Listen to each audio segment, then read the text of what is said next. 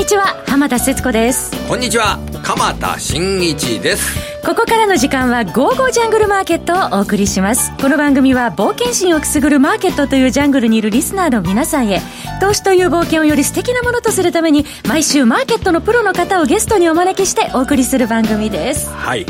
アメリカ株は毎日毎日歴史上の高値を塗り替えるという、まあ、アメリカ株いつも高いねっていうそういう状況です。そうですね。えニューヨークダウの、えー、今の位置っていうのはどうですか？区切りのいい位置までもうちょっとでしょ3万ドルまでもうちょっと。ねね。29551でしたからね 基本これでしかもねナスダック総合指数は1万ポイントまでもうちょっとっていうすごいことになってますよ、はい、で我が日本は日経平均が、まあ、2万4000円っていうようなちょっとね不審意識が働くようなところに乗せないという、ね、展開になってますけれども、はい、出遅れ日本株出遅れの日本株がアメリカ株をキャッチアップしていくのかどうか、えー、それともやっぱりアメリカ株との差は開くと考えた方がいいのか、まあ、この辺り株式の専門家にですね、えー、お話を伺うことになってますので私も楽しみにしております。どうぞ最後までお付き合いください。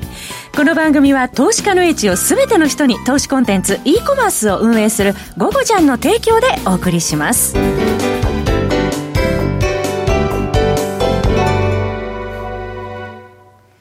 さて、国内の決算発表ももうね、はい、そろそろ落ち着きますが。それで、今日あたりも決算発表がすごく多くなってるんですが、はい、ちょっと、あの、発見っていうか、新しい、く伝えることが出てきました。はい、あの、今までの決算発表というのは、えー、あの、12月の本決算企業が、2020年の12月の1年間の見通しを出してくる。そこが大きなポイントですよっていうことを申し上げてきたんですけれども、はい、えっ、と、コロナウイルスの影影響について、あの、多くの会社は今のところ想定がそれできない、企業業績に反映、合理的な反映ができないということで、えー、業績見通しには反映してこなかったんですが、はい、今日あたり発表する会社、ゆっくりめですよね。で、時間も結構経っているので、業績面に織り込むというような、そういう会社が、あのー、今日の発表では増えてきたように思います。これは収穫です。あの、コロナウイルススに、が業績面にどのような影響を与えるかということを企業側が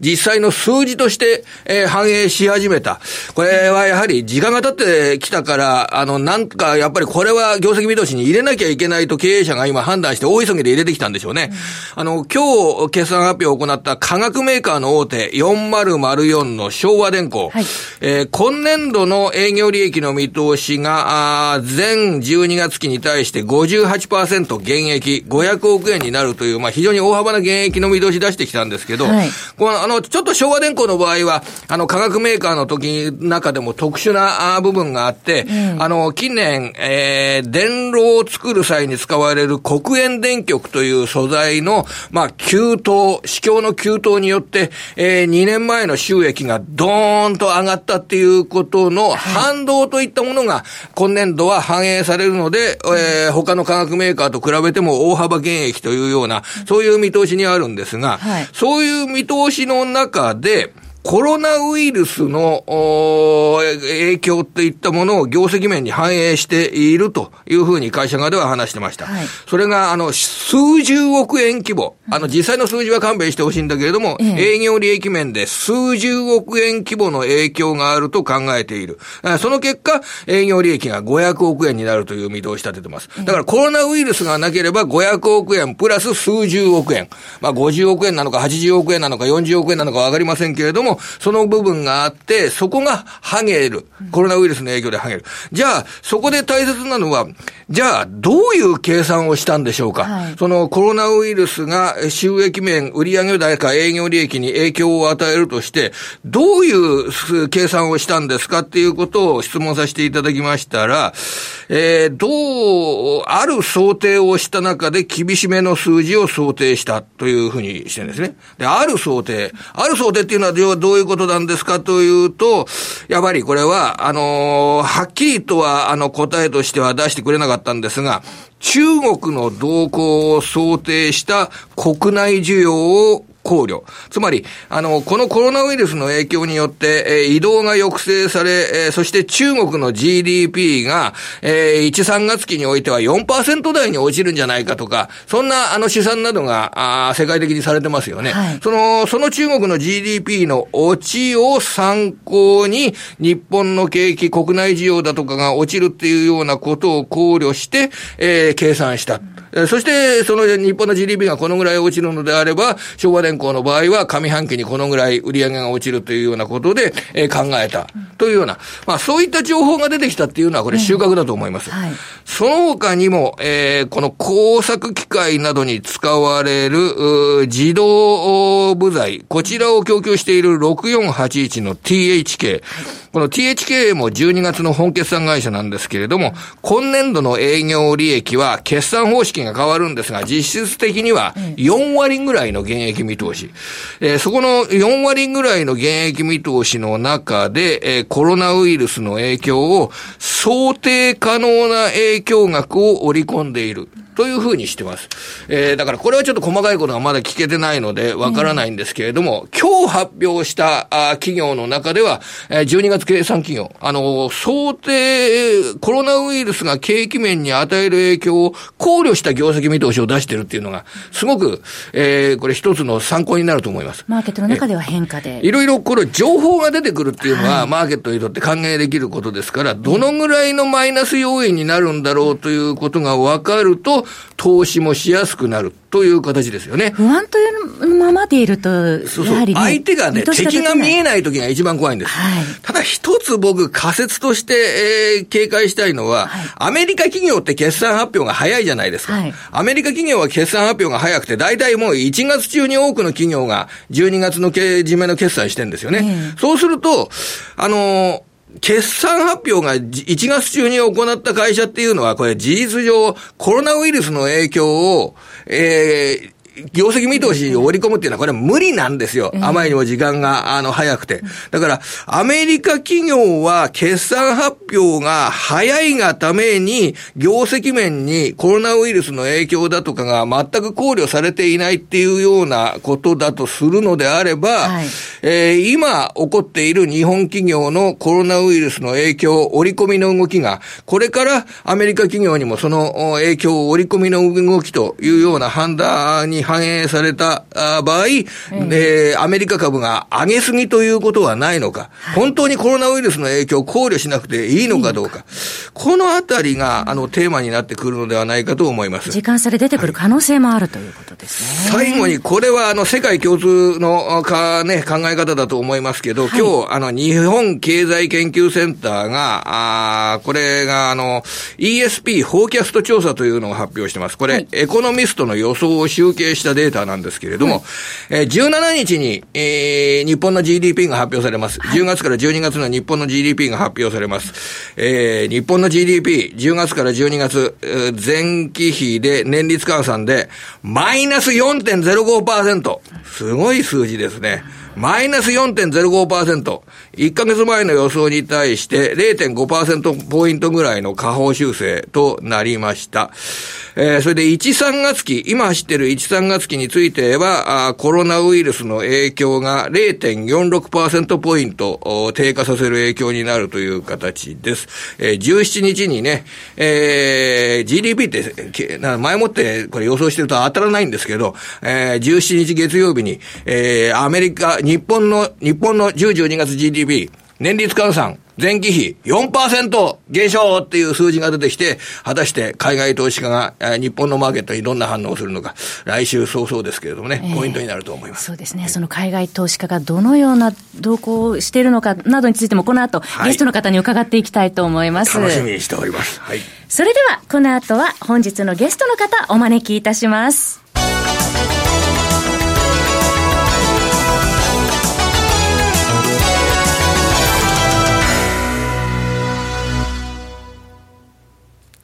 本日のゲストは、マーケットアナリストの荒野博さんです。荒野さん、こんにちは。こんにちは。よろしくお願いいたします。こちらこそ。さて、日経平均株価、なかなか2万4000円安定して乗せられないという状況続いておりますが。けけ結局ですね、えー、あの、3年分のチャート見てもらえばいいんですよね。で、日経平均のチャート見て、2万4000円のところでスーッと線引くと、18年1月、18年の9、10、去年の12月、今年の1月と。要するに3年間そこで止まってるんです。で、あの、個別銘柄でもそうですけど、3年とか4年そこで止まってたら、大体止まりますよ。で、何が変わればいいかって突き抜けないとダメです。はい、突き抜けたらそこ買いですから。だから、2万4270円終わりのベースの高値か、その2万4400円台のザラバベースの高値、あそこを何らかの理由で突き抜けない限り、無理です。はい、で、2万4000円っていうのは、つけた時のあの日経平均の PR 大体14.5倍なんですよ。はい、で、僕は、あの、いずれ、えっと、メールマガの読者の方には、今週末に多分レポートしますけど、PR がその、変動率で決まるんですよ。はい、要するに、ボラで、えー、日経平均のボラティリーインデックスと PR と積が、こと去年の4月からほぼ月間でやると一定なんですね。ということは、ボラがもっと下がらないと日経平均の PR が15倍とか15.5倍って上がらない。えーで、ところがボラはアメリカのビックス指数より常に2ポイントぐらい高いんですよ。高いんですだからこれ以上下がらない。という形になると、PR はじょあの上がるよ、あの、なんですか、余地がないわけで、そうすると、一株当たり利益が増えて、PR は14.5倍でも株価が上がるっていうシナリオしかないんですね。と、さっき川さんお話のように、その EPS が上がるどころか、この間もみんななんて言ってたかっていうと、10、12で底入れで13から回復って言ってたわけですね。ところが、13でもおそらく底入れ見えない。はい。場合によっては46。えさっき言った GDP でいくと、10、12は多分大幅マイナスで、13も僕はマイナスだと。はい、そうすると、業績で海外税が買ってくるっていうパターンないんで、えー、すと去年の12月30日、これ1日ですが、そこからずっと海外税って売り越しですよね。はい、で、週にすると5週売り越しで、明日発表になるのはどうか分かりませんけど、多分売り越しでしょう。そうすると、過去3年取ろうが4年取ろうが、海外税が連続買い越しでない限り、日本株上がったことないんですから、当然上がらない。と、マクロ指標悪い、その企業業績悪い、で、その海外税が買ってこない。そうするとどう考えても2万4000円は突き抜けられない。はい、と逆に言えば、2万4000円によくこの近辺にいるっていうのが、はい、現時点での正直な印象ですよね。要はこの3年間の株価のゾーンの中で、上の方に今いるわけなんですね。最も高いところにいるわけです。一番上のところにいるわけですね。はい、だって、昨日の夜間取引では、もう950円と960円があったわけでしょ。だ今日、その、朝のあのニュースがなければ、1回2万4000倍によっては突っかけたかもしれない。はい。これで、え要はやっぱりそのアメリ、日本株が2万4000円に近い位置にいるということは、やはりこれは根本はアメリカ株がなんか朝起きるといつもあの新高値にあるというような、そういう状況がやはりあの、海外の株、アメリカにとっての海外の株、日本の株なども、プラスのようになってると思うんです記憶してるかどうか知りませんけど、僕1か月前ここへ来た時に、2つ言ったんですよ。はい、アメリカ株の最高値更新に連れ高するのと、今足元でボラが異常に低くて、売り圧力、空売り比率も異常に低い。だこれだったら下がりようがないから、下がりようがないところで最高値更新があるから、ちょっと連れ高する。このパターンが12月まで続いたわけですね。じゃあ、1月に入ったらどうかっていうと、SP500 でいくと1月に6回、今月に入っても5回最高値更新してるんですよ。はい、じゃあ、日経平均は、去年の高値を今年に入って何回抜いたかったら、1月の10、20日かな、1日だけだ。ということは、もう連れ高もできてない。はあ、ついていけてないんですね。例えば直近までのその騰落レシオを計算すると、1か月の騰落レシオを計算すると、今80%なんですよ。これでよく高値にいるいうぐらいで、だから要するに、自律的に自ら立ってという自律的に上がる力は今ないんですよ。そうすると、アメリカ頼み、ところがアメリカに追随高する力も減ってきてる。なぜ11回更新してるのに1回しか更新してないんですから、そうやって考えれば、今ちょっと2万4000を突き抜けるっていうのは、シナリオとしてはありえないと。それで、まあ、ちょっとその、そもそもの根本として、あの、アメリカ株がなんでこんなに強いんだろうと、アメリカ企業の12月の本決算も、そんなにすごい増益ってわけじゃないように見えるんですよね。あの、なんでこんなに強いんだろうっていうところからちょっとアメリカの連銀の議長がいくらしてしようが、今要するに緩和体制にあるわけですよ。はい、で、それは、あの、去年の10月に月額600億ドルのその資金供給をしますと。それは短期金利が9月末に急騰したからですと。それをやって毎月やってるわけですから。それで、昨日、おとといの日経新聞によると、もうこの半年間で4000億積み上がった。4000億ドルですよ。4000億ドルっていうのは、50兆、45兆円ぐらいになるわけですね。で、結局、新たな、今、QE 法とは言われてますけど、やってる。で、昨日のその議会証言で、7月ぐらいまでは続ける。7月ぐらいになったらちょっと考えるって言ってるわけですよ。ということはもう、ベースはそれですから。ちょうど、あの、7月にアメリカの指標って、あの、株価って最高値取って、8、9、10って休んでたんですよ。で10、10月の最終週から、ソックス指数とか SP500 が最高値取ったんです。それはなぜかって言ったら、10月15日から資金供給始まったから。そうすると、アメリカの中央銀行的存在のバランスシート拡大、これがあ金融相場をもたらしている。基本形はこれを考えればいいわけでしょうもう、ほとんどすべてです。だから、高値取っても、いや、この辺がいいとこだって言えないんですよ。はいはい。金出てくるわけですから。で、行き場がないんで、アメリカの株に行ってるわけですよ。で、一番市場大きいのはアメリカの国債ですけど、アメリカの国債、アメリカ人買わないでしょ。海外の投資家が買うってこと海外の投資家が買うけど、でアメリカでジャブジャブにしたやつは株に行くしかない、今、場合によっては金に行ってるかもしれません、そうなると、そのアメリカ株自体は、あの逆にちょっと気をつけなきゃいけない場面に入ってるってことでしょうかね。その金融緩和の相場に対して変調をもたらすようなニュースが今週に入って出てきてるということ議長がもし、あの、去年の10月からやってたのを4月ぐらいにここで止めますよって言ったら、下がりますよ。で、実はあの、先月の FOMC 終わった後に、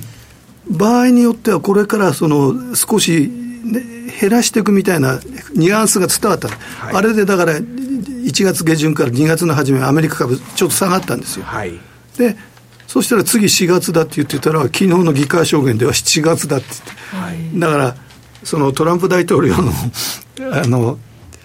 選挙があるんで、うん、なかなかできないとすれば、意外と長持ちする。プレッシャー与えてますよね。うん、あの、何やってんだっていう そう。そうすると、もっと、あの、大統領選の時期以降まで続く可能性なんかも、ひょっとしたらあるわけでしょうかね、これ。10月の最終週から4か月しか経ってないのに、この間に SP500 って33回高値更新してるんですよ。ニューヨークダウは30回ぐらいだと思うんですけど。こんな経験ないですよ、僕。その、何十年前は知りませんよ。そうすると、もう相場のリズムっていうのも、新野さん、も長年ご覧になってらっしゃいますけど、ちょっとリズムが変わってきているっていう。まあそうですね。だから、その例えば去年の11月とか12月に、なんかいつ天井売ってもおかしくないのにね、なあと思って見てたんですけど、やっぱり金が出てくりゃ、株買うんですよ、アメリカ人って。よよくあのバランスシートがあと、えー、と比例して、あの時価総額、SP500 の時価総額っていうのは増えてくる、まあ1、増えれば1%増えるんじゃないかとか言ってる人はいらっしゃいますけどね、やっぱりすごく株価に対しては影響度が大きいってことなんですね。ですねだからその相関度がすごい高い。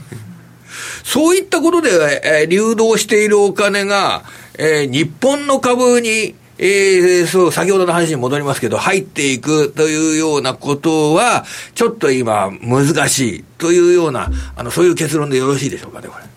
さっきのマクロの景気、企業業績、はい、その理屈っぽい海外勢が、日本株をあえて買う理由はないです。うんだって膝元にどんどん上がるアメリカ株があるんですもん。えそうですね。あの、それでわざわざ10、12月期の GDP、これ消費税率の引き上げって影響もちろんしてるわけですね。その国のあ、そういった日本の内需の国の株を買う必要がないと。で、もちろん、あの、例えば小松、あたりの状況を見れば、別に、あの、日本国内の GDP が増えなくても、小松の企業収益はこれから、あの、中国やアメリカなどで建設機械が売れて、あの、盛り上がっていくかもしれないけど、別に、うちにはキャタピラーをいっぱい持ってるからいいやとかいう、そういう発想になっちゃうわけですよ、10、12月がもしマイナス成長だとすれば、日本の株って9月から12月まで上がったんですよ。おかしいじゃないですか。はいはい、でまあ、先取りしたって言えばいいですよ。えー、じゃあ、1、3ももしマイナス成長だったら、買ったもの投げる？うん。な、投げるただし、あえて買う必要はない。うんあの9月から12月まで合計すりゃ5.4兆円海外税現物先物で買ってんですよ。で、ここのその5週間で1兆5000億円ぐらい売ってんですね。で、ここから買うっていうのはないでしょう。なるほど。理屈があまり合わないわけですね。これで海外投資家が日本株を買うっていうシナリオに。一昨年のは18年の空中もそうなんですけど、2万4000円までは海外税が勝った。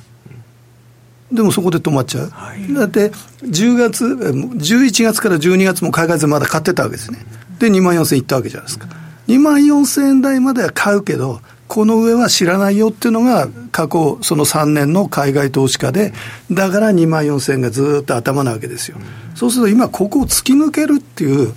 積極的な理由っていうのは見つけられないし。そうですね。そうするとやはり日本株を買うにあたっては、その運用で日本株を前向きに組み入れる理由が必要になるわけですよね。その理由が、というのは理由が逆にマイナスの理由ばっかりになって一番簡単な理由は下がったから買う。だからその2万4000どうやっても破れないと。で、例えばですよ、2万3000割って2万2500円とかいったら、海外で買ってくる。はいはい、という可能性はありますけど、今の例えば2万3500円から2万4000円のこの水準で、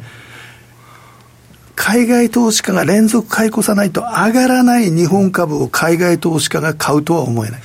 それに加えて、1、3月期以降、あの、コロナウイルス、あ、海外の投資家から見ると、やっぱり、アジアは近いと思うんですよ。日本、韓国。近いとこじゃないですよ。日本と中国、彼ら一緒ですから。それでも、そう、区別つかない部分っていうのも、ひょっとしたら、あの、ヨーロッパの投資家の中だと、あの、いらっしゃるかもしれないかと思います。うん、そうすると、その運用をするにあたって、コロナウイルスによる患者の増加がアジア地域で増えているっていうことで、日本株の購入を控えるというような行動につながることも、これはあり得ると考えてもいいわけでしょうか。結局、先ほどあのご説明あった昭和電工とか、えっともう一つなんですか THK, THK とか、よくぞ出してくれたと思いますよ、普通できないですよ。で、トヨタは3月までは読めてるからって3月情報修正したわけじゃないですか。ところが46以降は多分全く数字出せないと思う。コロナウイルスの影響は全く織り込んでいないということしかなかった、ね、ところが、決算発表の2月の初めの時点では、3月の末までは読めてるはずなんですよ。だそれはあの情報修正しようがしまいがいいんですが、46から先は全く読めてないと思うんですよ。ね、だから今度のその5月決算の時に、その3月本決算が占めるときに、見通し出さない会社が圧倒的。はい。ああ。そうですね。あの、今日もあの、日本ペイントっていう会社があるんです。これ中国のあの、塗料の売上高がものすごくでかい会社なんですけど、業績見通し開示しないって、12月本決算で言ってますよ。4612ですけど。そうすると、すごいこれ、不透明感が強くなってるっていうのが現実なんですね。そうです。えー、だからもう鎌田さんも経験長いからでしょ、株式市場って何が一番嫌かって分からないってこと、はい、だから、分かんないんですよ。で、そもそもは業績が下に、下向きなのに、ここでとんでもない材料が出たわけですから、やっぱりもっと下行くと思うじゃないですか。そうすると、個人の方もなかなか個別買いにくい時期ですよね。ただ、あの、あなた、これ、情報が結構これで、あの、出てきて、それで、あの、買おうという気持ち、下がるんだったら買おうというような、そういう行動が出てくることはあり得るんじゃないかと思うんです株式投資にとって一番いいのは、わからないってことが嫌なんだから、今、鎌田さんおっしゃったように、少しずつなんか分かってくる。はいということは、その時多分株もうちょっと下がってますから、それは買う材料になりますよね。もう悪いことが起きても、おそらく、あの、このぐらいまでの収益の下方修正を見とけば大丈夫だっていうことになったら、これは買う理由になるわけですもんね。そうですね。だから、うん、さっき話があったように、人の移動がある程度これから緩和されていく、うん、それが出てこないと、経済活動ってのは起こんないわけですから。うんで、飛行機がだめだ、中国では電車もだめだっていうことになったら、経済活動なんかないですよ。これ、でかいはずですよね、中国のこの14億人住んでるわけですもんね。うん、ねでもよくわかんないのは、これ、アメリカ企業だってこれ、影響あるはずじゃないですか。ないはずないです。だなんでこれ、こんなに強いんでしょうかね、これ。だって中国のさ、ええ、1、3月こととはいえ、6%が仮に4%になったら、うん中国のその GDP の減り方だけだって、でっかいわけじゃないですか、はい、それは世界中に影響を与えますよ、世界第2位なんだから、アメリカに迫ろうとしてるわけ。だからそこで株価が上がってるっていうのは、やはりあのその金融相場、根本は金融相場だと、そこに尽きるわけなんですね。だからよくよくあの不況期の株高って昔言ったじゃないですか、今、それと一緒かもしれないですよ。き場がないから株に行くというところなんですね。えさて、ここで、午後ちゃんからのお知らせです。今日番組にご出演いただいております、荒野博さんのメルマガ、荒野博のテクニカルルームから FX オンから好評配信中です。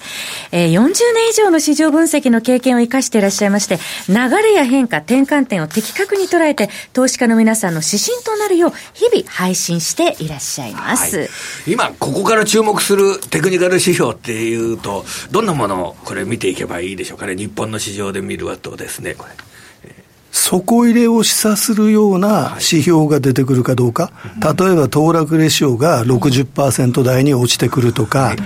それから、その、例えば、RS、あごめんなさい、あの、VI、えっと、ボラティリティインデックスにも、今ずっと静まってたのが今ちょっと持ち上がってるんですが、これが要するに、安値ですよっていうほど20を超えて25とか方向に行くとか、だから、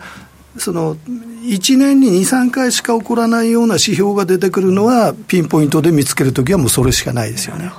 下げを待つという姿勢になるわけですね。辛抱我慢が株式投資では一番大事なんです。それを覚えたら株で損することはなくなります。わかりました。そして不透明なところがどんどん晴れてくるというところを待つと。その流れ変化、転換点を捉えていらっしゃる荒野さんのメルマガ、価格は月額4500円です。荒野博のテクニカルルームからでトレード成果をどんどん上げてまいりましょう。詳しくは番組ホームページ右の午後じゃんトレードサロンのバナーをクリックしてください。本日のゲストはマーケットアナリストの荒野博さんでした。荒野さんどうもありがとうございました。失礼しました。はい、